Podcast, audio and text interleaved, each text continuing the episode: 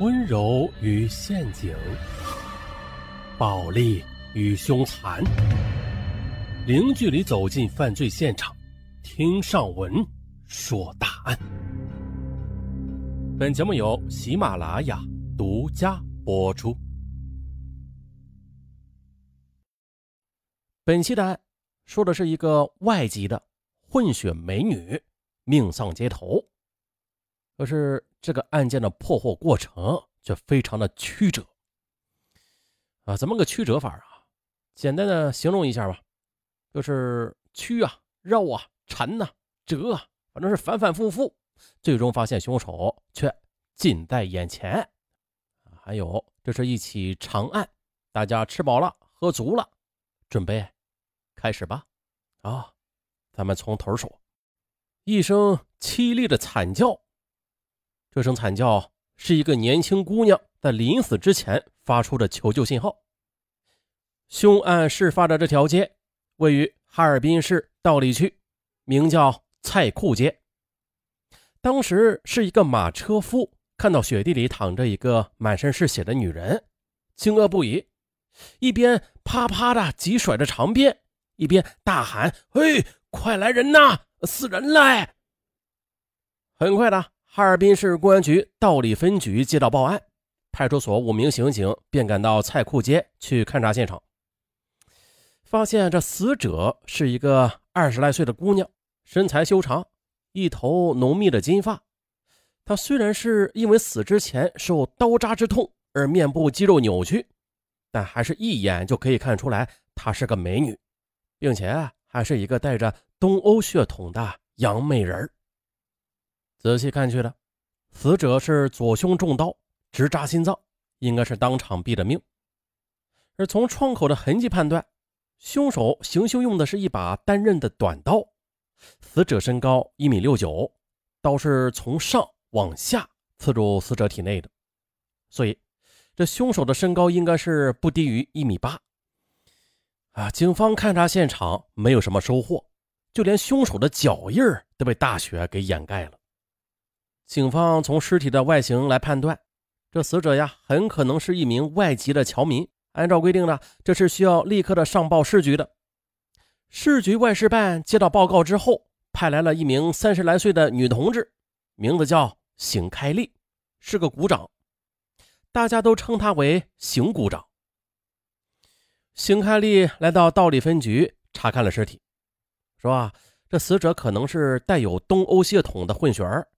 这道里分局的刘局长跟邢开利以前是战友，两人很熟，于是就说：‘邢股长，要么就请你暂时留下吧，帮我们一起来调查一下死者的身份。有你这样具有丰富经验的外事干部在，啊，我们的活儿可以干得顺畅些。’好的。”邢开利请示领导之后的就留了下来。道里分局这边的刘局长又下令，由刑侦队副队长南烈义带领三名刑警组建一个专案组，对该案进行调查。啊，想要破案，第一步是干啥呀？对，查明死者的身份，于是啊，找到尸源。于是啊，专案组就决定了，先向全市各分局、派出所去了解最近的失踪人员的情况。这时，邢开丽分析了本案死者的身份有几种可能：一是外地人来哈尔滨走访亲朋好友的；二是孤身一人居住在哈尔滨的单独苏侨，或者是中国籍的混血儿；当然，还有一种可能就是啊，本市的某个苏侨家庭中的一员。这苏侨，苏联的苏侨，华侨的侨啊，苏侨家庭中的一员。只是家人尚未发现他失踪了，哎，有可能。南烈义等刑警听着觉得有道理，于是就商量着下一步应该怎么办。议下来之后，他们决定连夜的去菜库街的凶杀现场，去挨家挨户的去走访，并且再去了解一下这昨晚凶案发生时是否有人听见过什么。以及这凶案发生之前、之后的，是否有群众看见过什么可疑的迹象？没错，专案组这个算盘打的没错，可是这运气似乎不佳。一干刑警分头的对附近住户是逐家的进行访问，可最终呢，什么情况也没有查摸到。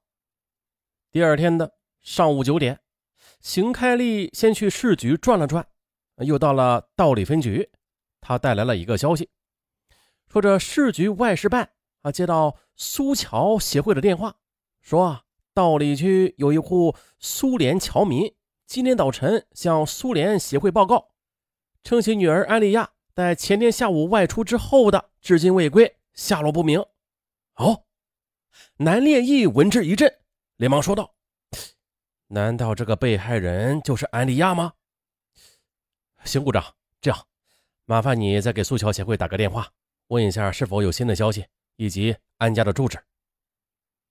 这电话打过去之后，苏桥协会说没有新的消息，并且告知了安家的住址：道里区棋盘街。啊，由于这个案件是年代比较久远吧。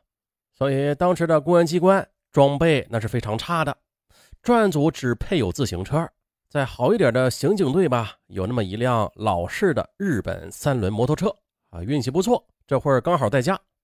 于是南烈业就派刑警罗鼎载了邢开利去往安家。于是啊，邢开利就到了安家去问情况，顺便呢又让那个苏乔妇女前往医院去辨认尸体。这一路上，这位苏乔妇女几乎已经是感到情况不妙了，坐在车斗里不住的向前方伸头探井，啊，一副心神不宁的样子。车终于是到了医院太平间，工人们把称尸的抽斗刚拉出一尺的距离，他就嚎啕大哭起来。没错，死者正是其女儿安丽亚。那那接下来我们得详细的介绍一下这死者的家庭情况。专案组也是了解了这户苏桥的情况是这样的：安利亚的父亲名叫秦初亮，是山东济南人。幼年随着父亲闯关东，来到黑龙江这边谋生，开荒伐木、打猎的苦活都干过。再后来的俄国那边闹起了十月革命，沙皇政府被推翻之后的一些贵族便逃窜到了西伯利亚，拉起了武装啊，企图复辟。可是这贵族虽然有钱，但是他缺人呐，于是就派人到中国去招募雇佣兵，称为华勇，啊，中华的华，勇，勇敢的勇，华勇。据说啊，他们开出的薪水比较高，不过用人条件也不低，那比如必须是当过兵的，身体健壮的，反应灵敏的，呃，勇敢善战的，等等。那前来招兵买马的俄国军官中有几个神枪手，他们就是专门的负责测试报名者的胆量，把一个酒瓶放在被测试者的头顶，命其站立于百步开外的地方。他们一边喝酒，一边随意的用枪射击，这子弹都能够击中酒瓶，却不会要人性命。哎呦，确实的，这一关对被测试者来说啊。那就是一场严峻的心理考验呢。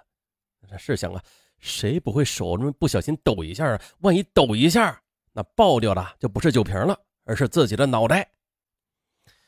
不过这秦初亮，哎，他就是经受住了这次考验，又经过在场的沙俄医官的测试，啊，他的脉搏呀也很接近于正常的水平，丝毫的没有被刚才的枪声所吓得心跳又加快什么的。这就是说，他的心理素质那是极好的。于是秦初亮不但立刻的被聘用了，还被任命为副分队长。啊，秦初亮以华勇的身份去了西伯利亚，可是头一仗他就被俘了，被俘虏了啊！可是啊，这苏联红军当时也是人员奇缺嘛，啊，便把俘虏的华勇都留下去，分配到国际纵队去了。就这样，这秦初亮又摇身一变，变成了苏联红军战士，而且很快的就升任了排长。两年之后，秦初亮开小差逃回了中国，这途中竟然啊又捡到了一个金发美女，也就是死者安丽亚的母亲安菲萨。安菲萨出身贵族家庭，十月革命啊，随着家人逃难。来到黑龙江畔，呃，中苏边境的一个小县城，几年之后的这个家庭却遭到了土匪的袭击，一家十几口人死了死，抓着抓，逃着逃。就这样，安菲萨便与家人失去了联系，失散了。于是他就化妆成了乞丐，这下啊，既不敢逃回苏联，又不敢深入中国，只能在边境地区四处去流浪。而秦初亮，他就是在从苏联战场逃回家乡的途中，与安菲萨就相遇了。那两个人虽然是相差十五岁吧，但是却是一见钟情。于是安菲萨就跟着秦初亮来到了哈尔滨。